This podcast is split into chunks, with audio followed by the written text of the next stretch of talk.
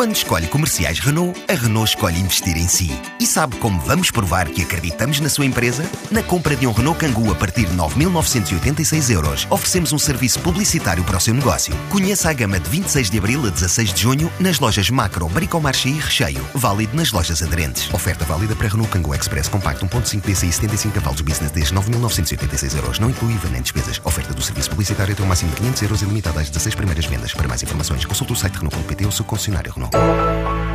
A multinacional suíça Andrus Ausser fez um investimento na ordem de um milhão de euros nas instalações que tem em Palmela para dar resposta a um plano estratégico que definiu para Portugal em matéria de oferta especializada em tecnologia de medição e automação de processos para a indústria. Revela Paulo Loureiro, o diretor-geral da empresa em Portugal. Não é um investimento, na verdade, único. Né? Nós investimos nessa, nessa sede, nesse edifício, que não é uma uma construção de raiz, mas sim uma reforma. Nós adquirimos um edifício e reformamos, que representou um investimento praticamente de um milhão de euros. Mas uh, as coisas não param por aí. A gente também fez investimento no sistema de, de gestão, o SAP, foi um investimento também de bastante vulto né, para a nossa operação em Portugal.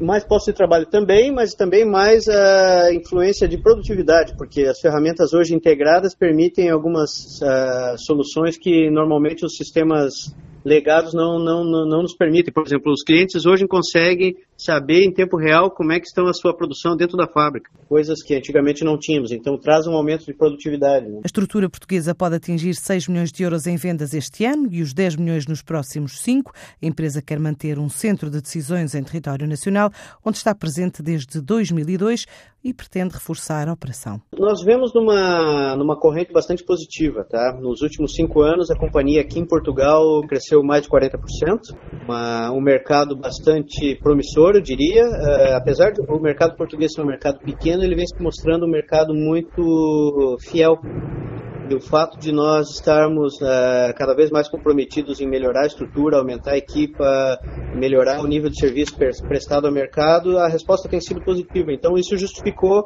o investimento e, e, e acreditamos que isso muito em breve serão feitos mais, mais investimentos no país, justamente em função dessa, dessa resposta positiva que temos tido no mercado. Em território nacional há 16 anos, a ideia é também reforçar a equipa, já com cerca de 20 colaboradores, e responder até a clientes com negócios lá fora. No auge da crise, nós de lá para cá crescemos a equipa significativamente. Nós éramos 15 pessoas, hoje já estamos 20. E mesmo, mesmo dentro do, do, de momentos não tão bons, menos bons daí da Economics, nós conseguimos sempre mostrar crescimento e agregar pessoas aos quadros, ou seja, a companhia vem crescendo em, em número de pessoas sim, esse é um crescimento que pretende ser continuado.